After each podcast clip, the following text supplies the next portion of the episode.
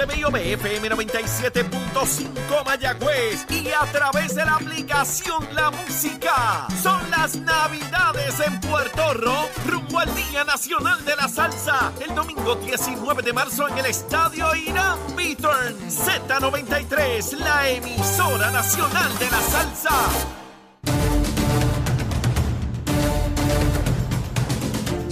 Comenzamos nuestra segunda hora aquí en Nación Z Nacional, mis amigos. Ya Gabriel Rodríguez Aguiló llegó a la estación, está próximo a entrar aquí a los estudios, pero antes vamos a los titulares con Emanuel Pacheco. Buenos días, Puerto Rico. Soy Emanuel Pacheco Rivera informando para Nación Z Nacional en los titulares. La Guardia Costera informó ayer martes que un grupo de 34 haitianos abandonados por contrabandistas en la isla de Monito fueron rescatados el pasado lunes. Al momento del rescate, las personas estaban en el punto más bajo de un acantilado donde las olas rompientes reportadas eran de 10 a 15 pies de. En otras notas, la Organización Internacional Médicos Sin Fronteras tendrá esta semana dos actividades en, en, San Juan donde buscarán reclutar personal salubrista y de otros campos para reforzar su banco de talento disponible para atender las necesidades de salud en Puerto Rico e internacionalmente. El evento comenzó ayer y se repetirá el jueves en el Salón de Actos de EDP University a las 5 y 30 de la tarde. Hasta aquí los titulares, les informó Emanuel Pacheco Rivera. Yo les espero en mi próxima intervención. Nación Z Nacional que usted sintoniza por la emisora nacional de la salsa Z93. Claro al pueblo. Nación Z Nacional, soy Leo Díaz. Buenos días a todos. Leo Díaz en Nación Z Nacional por la Z. Y ahí estamos, ahí estamos nuevamente en Nación Z Nacional comenzando nuestra segunda hora y en lo que Gabriel Rodríguez Aguiló llega aquí al estudio eh, y discutir con él el proyecto de la Cámara 474, que es el que les decía antes de la pausa, que procura que cualquier persona tenga legitimidad activa para demandar por asuntos ambientales y las implicaciones que tiene eso. Quiero, quiero reseñar, eh, en, el, la prensa de hoy se da cuenta de unos procesos que se están dando en el Departamento de Educación que yo no había escuchado de ellos antes. Eh, y se trata de unos procesos donde si hay una querella contra un maestro, retiran al maestro de la escuela sin decirle por qué se le retira. Yo me cuesta trabajo, eh, ¿verdad? Pensar que eso está sucediendo en el Departamento de Educación, porque hay un proceso de debido, o sea, hay un debido proceso de ley que garantiza la Constitución y las leyes de Puerto Rico el gobierno, el Estado, no importa su instrumentalidad, puede iniciar un proceso donde sancionan a uno sin uno tener notificación alguna de por qué se le está sancionando. Porque el separar a un maestro del salón de clase es una sanción. Eh, y, se relata que hay una cantidad considerable de estos casos ahora mismo pendientes. Voy a, a procurar información mayor sobre este asunto, porque de verdad que me, que me, que me causa mucha inquietud que esto esté pasando. Pero ya está aquí, ya está aquí en el estudio Gabriel Rodríguez Aguiló. Gabriel, saludos. Saludos, Leito. Buenos días para ti. ¿Todo Buenos bien? días. Todo bien, gracias. Ciale, a Dios. ¿cómo está? Mucha trulla. Sí. mucha trulla, mucha te, fiesta. te ves agotado, parece que no, esa bueno, es que es duro, es duro. Este, ¿Todavía quedan? que sí quedan, muchachos. Sí, quedan muchos. En todo Puerto Rico quedan, quedan. Bueno, he visto fotos muchísimas por ahí, tú tirando de cuántas cosas hay, niños, Dulces, este, juguetes, este, balones, cuántas cosas cosas. hay. Besitos, besitos en el cuti. Bolsito del cuti. Ay, Sí, no, sí, eso, tiene que ir ahí, papá. Eh, mira, porque los juguetes y todas esas cosas cuestan, pero los besitos son de No, eso, gratis. eso se parte. reparte por ir para abajo a todo vender. Este, Gabriel, eh, quería comenzar contigo con el proyecto 474 de legitimidad activa eh, sobre asuntos ambientales, pero antes de eso, hoy leí en la prensa algo que me llamó la atención porque yo no sabía que eso ocurría de esa manera. Dice el artículo de periódico que hay unos profesores, maestros, quejándose en el sistema porque si hay una querella contra algún maestro, lo separan del salón de clase, lo llevan a tareas administrativas y el maestro no sabe de qué trata la querella y que puede tardar la resolución de esos procedimientos meses y hasta años. Yo me, me, mara- ¿saben? me sorprendí porque el debido proceso de ley requiere que cuando el Estado, no importa en cuál de sus manifestaciones, inicia un proceso contra ti, lo mínimo es que te notifique de qué se trata, porque tú tienes que saber qué es lo que hay contra mí y tú poder levantar las defensas o los argumentos que correspondan. ¿Tú conocías que esto está pasando en el departamento? Bueno, no, no ese detalle, Ajá. como lo acabas de describir, sí sé que el, el Departamento de Educación, que es el rey eh, de lo que es el proceso, los procesos burocráticos, eh, que hay mucha, se tarda demasiado en todo, todos los procesos. Eh, he visto casos que hasta fueron destituidos maestros en procesos de investigación Ajá. y en los procesos de apelación eh, ganan el caso el maestro o la maestra y, y se tardan meses y hasta años en ser restituidos a sus puestos. Años. Años a sus puestos. Eh, querellas que se hacen por eh, hostigamiento, eh, maltrato, entre otras cosas. eh, particularmente esas, toman muchísimo tiempo. Así Mm. que no he visto el reportaje, pero sin duda es algo que tenemos que revisar. Y el Departamento de Educación tiene que revisar. Y, y imagínate que, que te llega una carta que está, eh, se te remueven de tu salón de clases, Así es. eh, vas a la región o vas al distrito escolar o te sacan de la escuela, sencillamente. Sí, a una labor administrativa o clerical. Te, te esconden. Sí. Es esconderlo. Sí, punto. ellos dicen que es como encarcelarte, por lo menos así lo, lo Te describen en el artículo. Te Vas al departamento, llegas allá, eh, no es confidencial, todo el mundo sabe que algo pasó, eh, Y todo el mundo especula. todo el mundo sabe, todo el mundo sabe menos tú ah, que cuál fue la querella y quiénes fueron los, los querellados, eh, los querellantes, perdón. Eh, así que eso está pasando, eso pasa en el Departamento Pues, de eh, Educación y es algo que hay que mirar con sí, detenimiento. sin duda, porque de una parte hay que garantizar de que aquel que sufre un agravio tenga la posibilidad de, de- de quejarse, querellarse y que su querella se adjudique como corresponde. Eso no hay duda. Pero de igual manera, cualquier ser humano, en este caso maestro, debe al menos saber de qué se trata, poder levantar sus defensas y que los procesos sean con la celeridad que, que corresponde, ¿verdad? claro. Eh, y el que no esté de acuerdo, pues siempre tiene los procesos apelativos eh, en los tribunales. Pero me llamó la atención porque yo no conocía que esto estuviese. Sí, ocurre. Es algo, es algo histórico en el departamento. Pues nada, voy a estar pendiente a esto y procurar mayor información, ¿verdad?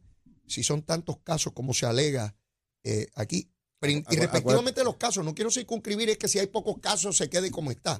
No, hay, hay que corregirlo si está mal. que hay muchos casos, hay veces que son casos frívolos, donde hay algún tipo de choque entre papá, mamá, maestro, por situaciones, con Estudiantes, estudiantes, maestro entre maestros. maestros entre maestros, directores con maestros. Exacto. Eh, yo tengo, yo tenía una escuela que la directora tenía como ocho querellas, La directora. la directora, y era básicamente era porque no, ella llega nueva y, y su política pública de cómo ejercer, ¿verdad? Eh, Ah. El liderato, pues no, no le caía bien a algunos y, y era, tenía varias querellas, varias querellas. Tanto así que terminó estudiando leyes, la directora.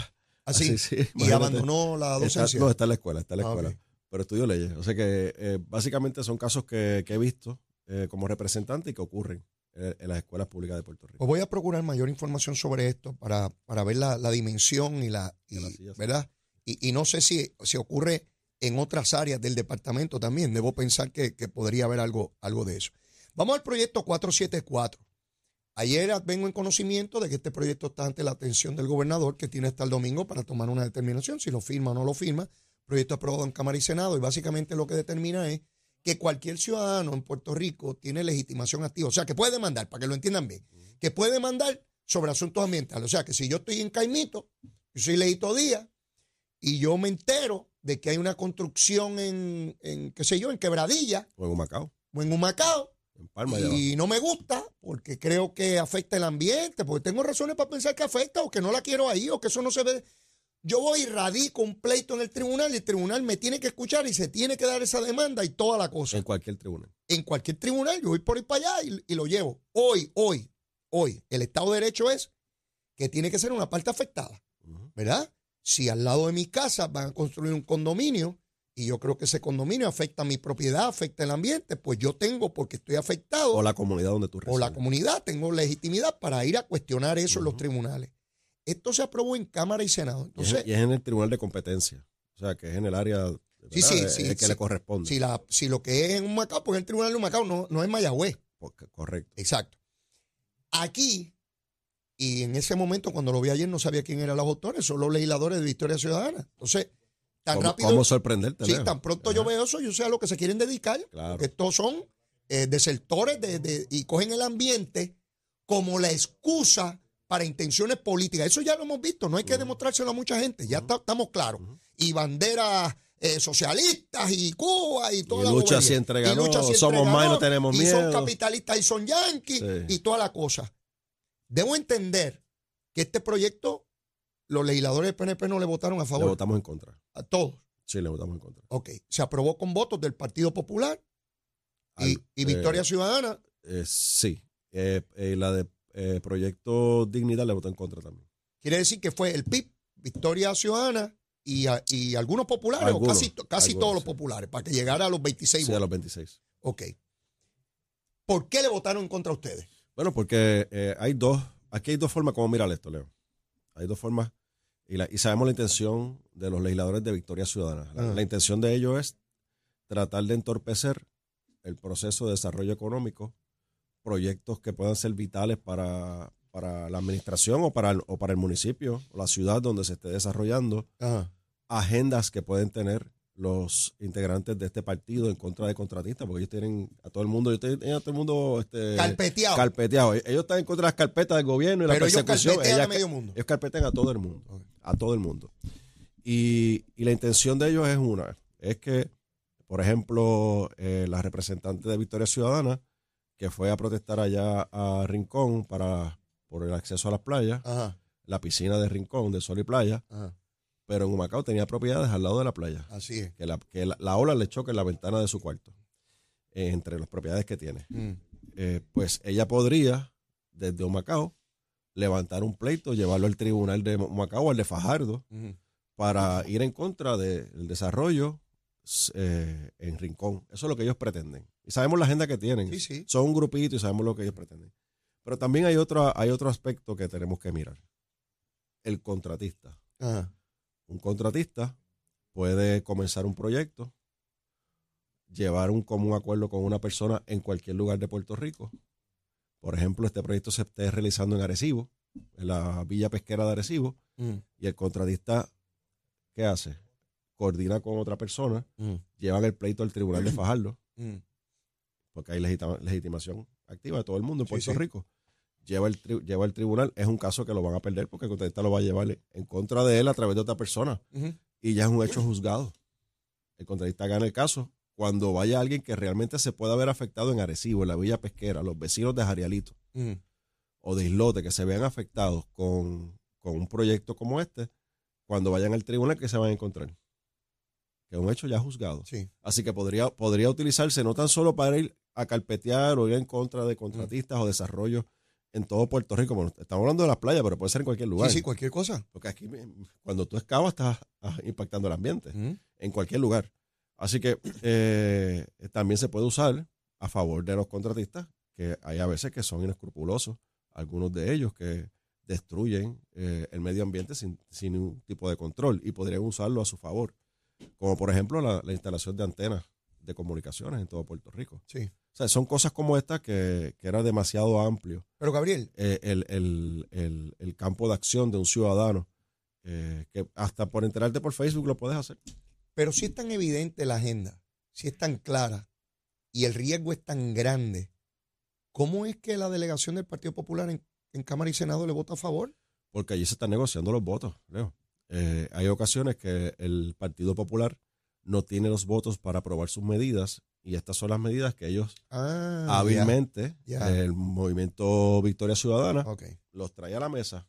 Ok, yo te presto el votito para tal proyecto, tú consígueme los votitos tuyos para este proyecto. Y entonces me los imagino, ya, ya me diste el cuadro, ya, entonces me los imagino en el caucus popular de Cámara y Senado diciendo a los que creen, a, a los que levanten cuestionamientos legítimamente, que digan, esto va a ser un desastre, esta gente se va a dedicar en Puerto Rico a detener todas las obras, ellos le dirán, tranquilo, que esto es un espectáculo que nosotros formamos aquí, sabiendo que el gobernador no lo va a firmar, Claro, y y, le- quedamos bien con ellos, ellos nos dan los votitos para lo nuestro y ya está, y Lo- todo el mundo queda bien. co- ellos quedan bien con sus loquitos de, de la gritería de lucha así lo entregan, Claro. de que hicieron lo que tenían que hacer y ponemos al gobernador como que es el malo Y- y de que cuando el gobernador lo ve, te una marcha. Vamos para la calle Resistencia. Exacto, porque, sí. porque el gobernador está en contra del Sí, ambiente, ¿ves? seguro. Sí, sí, sí. Ya, ya puedo Pero, entender pero los, eh, los cogen, como tú dirías aquí, de tontejo. de tonteo. Sí. Porque entonces, mientras le prestan el voto para un proyecto que sabemos que, el que no es firmable, Ajá. punto, no es firmable. Ajá. Si tiene la delegación del PNP votándole en contra y levantando argumentos, de la- como te dije ahora, de, las dos, de los dos espectros. Sí, o sea, sí. No solamente de, de- de los que se van a oponer a todo por oponerse, sino también la, la- la ventajería de algunos contratistas que podrían utilizar. Pues le prestaron el voto para algún otro proyecto, no me acuerdo que se aprobó esos días, pero son cosas que ocurren allí. O sea, si Yo me imagino un Victoria Ciudadana tiene dos votos. Sí, sí, sí. Yo me imagino un contratista inescrupuloso, porque hay de todo en, este mundo, seguro. que diga, mi competidor está haciendo aquel proyecto allá, a mí no me conviene.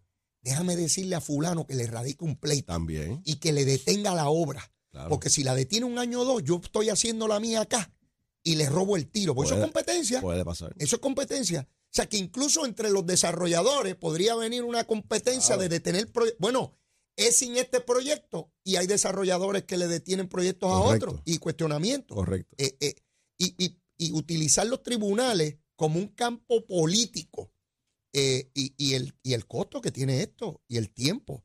Así que esto es un soberano disparate disparate, porque yo no conozco ninguna otra área del derecho y, y a los amigos que tengan alguna otra información, pues por favor me orientan, pero yo no recuerdo algún otro lugar en nuestro Estado de Derecho que le dé a una persona no afectada la posibilidad de llevar un pleito sobre algo que no En- tiene en que ver con él. En, en cualquier lugar. Sí, En cualquier lugar, porque el, el hecho aquí está que te lo puedes radicar en Ponce. sí. Y tú te enteras cuando te emplacen. cuando ¿Tú te imaginas Sí, que- imagínate. ¿Tú te imaginas que a mí me preocupe cómo es la vida en los condominios? Aunque yo no vivo en un condominio y que yo creo que se cometen injusticias por las juntas de directores de los condominios. Y yo le pido a la Asamblea Legislativa que me permita un proyecto de ley que le dé legitimación activa a cualquier persona, no importa dónde viva, a llevar un pleito sobre una junta de condominios, porque yo entienda que lo que está pasando allí es injusto, sin, Sin vivir ahí. vivir ahí, A- Algo viviendo así. en otro municipio incluso. Ah, algo así. Algo Eh, así. eh, para que ustedes se den cuenta de lo que estamos hablando aquí. Fíjense que aquí el que tiene un daño, el que tiene la posibilidad de un daño, tiene hoy tiene el derecho de ir a cuestionarlo donde sea. Por supuesto. Y con todo y eso se dan casos que son frívolos. Lo, lo es. Con todo y eso. oye, ocurre. Pero pues esto, esto es para las gradas, Leo. Esto, esto es un proyecto para las huestes de Victoria Ciudadana para mantenerlos vivos en el hecho y decirle, mira, aquí vamos y vamos. Y mira, Ya- ya tienen de, que- de lo ya- que somos Ya capaces. tienen que estar buscando la fecha para la manifestación, Leo. Yo te lo aseguro. bueno, están el buscando gobernador la tiene hasta el domingo, así que ya el lunes tiene que estar Sí, diciendo ya del que lunes vamos a ver, lucha Un siempre chichorreo, ganó. un chichorreo de lucha siempre ganó. Conferencia de prensa el domingo, porque lo- los domingos tú sabes que no hay mucha actividad. Exacto. y Cogerse, que- cogerse una, un- Una conferencia de prensa el domingo, van a anunciar que si el gobierno no lo veta, que van a ir a, a- hasta las últimas consecuencias, vamos para la calle, somos malos, tenemos miedo, vamos para la calle resistencia, vamos a tumbar la guinalda de que la fortaleza y todas esas cosas, ya tú sabes. Sí, hay que tumbar los gobiernos y Sí, estos son los sí, mismos sí. y por eso es que nosotros somos la alternativa, porque ellos son todos los mismos, ellos fueron los que nos trajeron hasta aquí. Nos quieren quitar las playas. Por ese discurso de, de Alcapurria Nos y de quieren quitar los ríos, nos quieren quitar los, los Sí, nos están plátanos. gentrificando y ya no hay plátano ni guineo tampoco, hay que Sí, traerlo a nos Costa los Rica. quitaron, sí, todas esas cosas. Todo, todo todo toda esa gritería.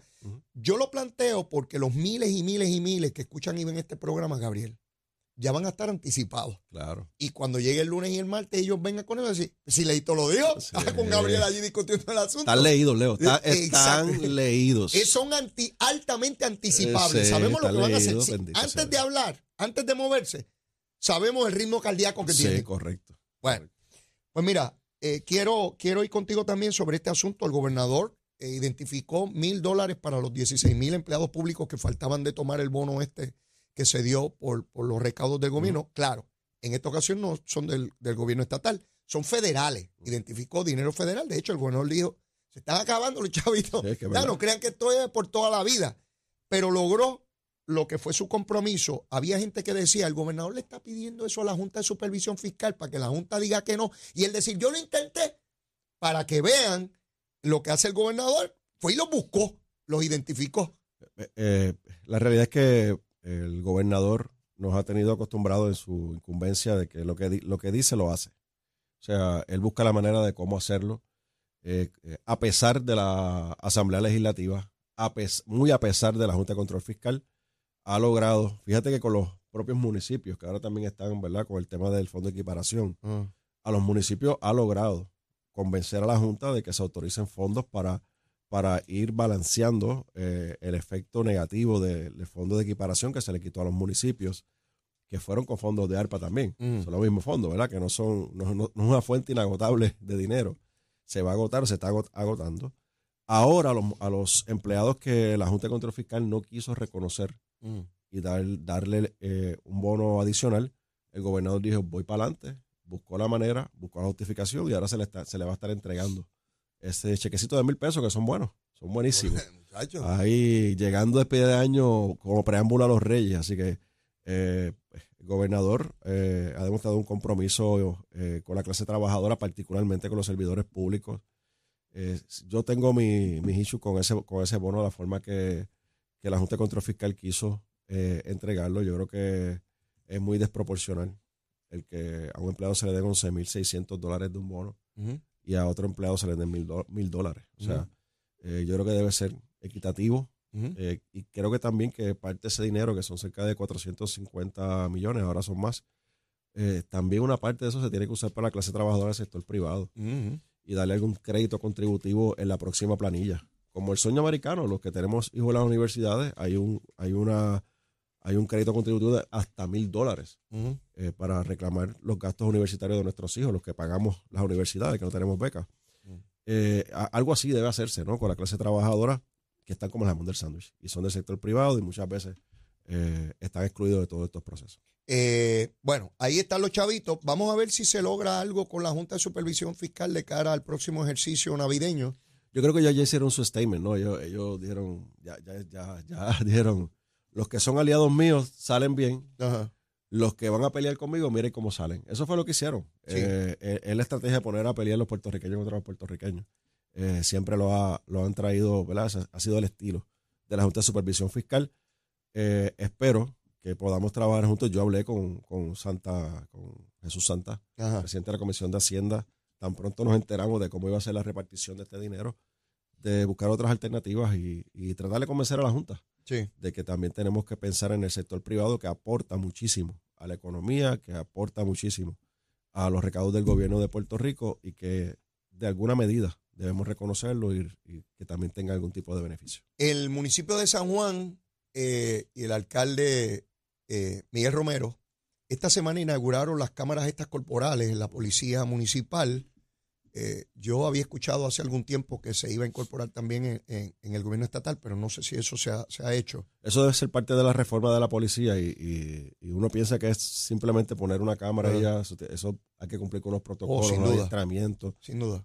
Me imagino que algunas certificaciones también para poderlas utilizar en cualquier caso legal. Así que ciertamente, pues, eh, asumo que debe estar en ese proceso. Tiene que haber todo un marco legal que regule eso y las personas altamente adiestradas, porque esto es muy sensitivo.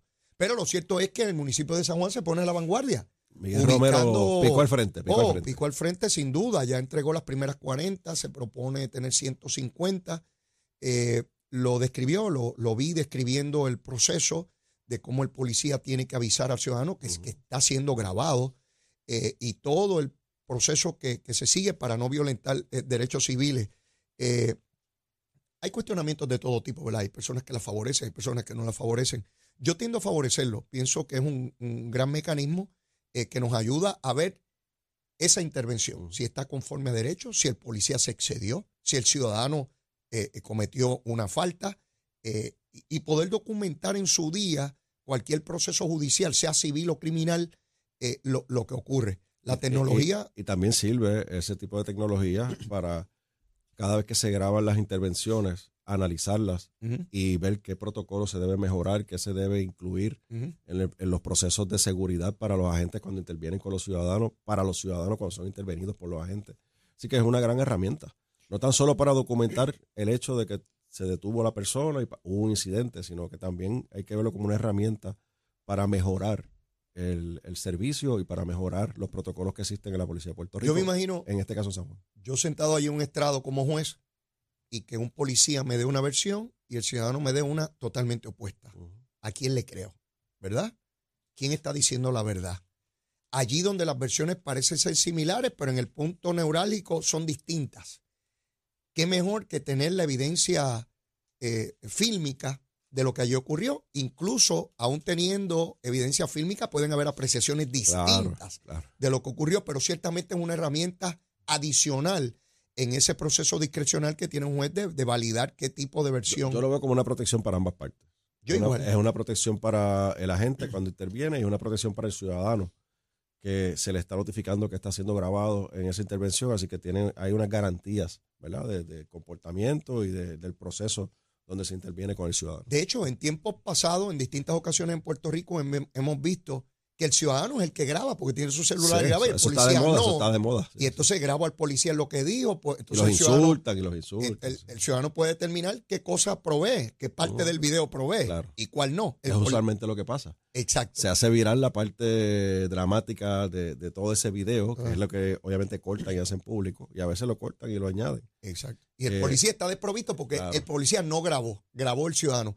Si es que queremos que todo el mundo grabe, que grabe el policía, que grabe el ciudadano, y ahí tendremos mayores herramientas para poder adjudicar responsabilidad. 100% de acuerdo. Y felicitamos al alcalde de San Juan por esa iniciativa. Tremendo, eso está tremendo. Mire, tenemos que ir a una pausa, pero luego de la misma se sigue acercando Nochebuena y Gabriel Rodríguez Aguilo, que está de parranda, nos va a recomendar hoy almuerzo. Eso viene ya mismito, lleva el hachero. Buenos días, Puerto Rico. Soy Manuel Pacheco Rivera con la información sobre el tránsito. Ya ha comenzado a reducir el tapón en la gran mayoría de las carreteras principales del área metropolitana. Sin embargo, sigue ligeramente congestionada desde Bucanán hasta el área de Torrey, la autopista José de Diego, especialmente en las salidas del Expreso Las Américas, igualmente en la carretera número 12 en el cruce de la Virgencita y en Candelaria entre Baja y más adelante entre Santa Rosa y Caparra. La 165 entre Cataño y Guaynabo en la intersección con la PR22 algunos tramos de la 176, 177 y la 199 en Cupey, así como la autopista Luisa Ferré entre Montelledra y la zona del Centro Médico en Río Piedras y más al sur en Caguas. Ahora pasamos con el informe del tiempo. El Servicio Nacional de Meteorología pronostica para hoy un cielo principal- principalmente soleado. Se esperan aguaceros mínimos por efectos locales en la cordillera central, sin embargo no se espera que sean significativos. Las temperaturas durante el día alcanzarán las máximas desde los medios a altos 80 grados en las zonas costeras y hasta los bajos 70 grados en la zona montañosa. En el mar persisten condiciones marítimas peligrosas en aguas del Atlántico, por lo que permanece vigente la advertencia para los operadores de embarcaciones pequeñas. El oleaje mar adentro estará de 8 pies, mientras que en la costa las olas rompientes alcanzarán los 12 pies. Hasta aquí el informe del tiempo, les habló Manuel Pacheco Rivera, yo les espero mi próxima intervención aquí en Nación Z Nacional, y usted sintoniza por la emisora nacional de la salsa Z93.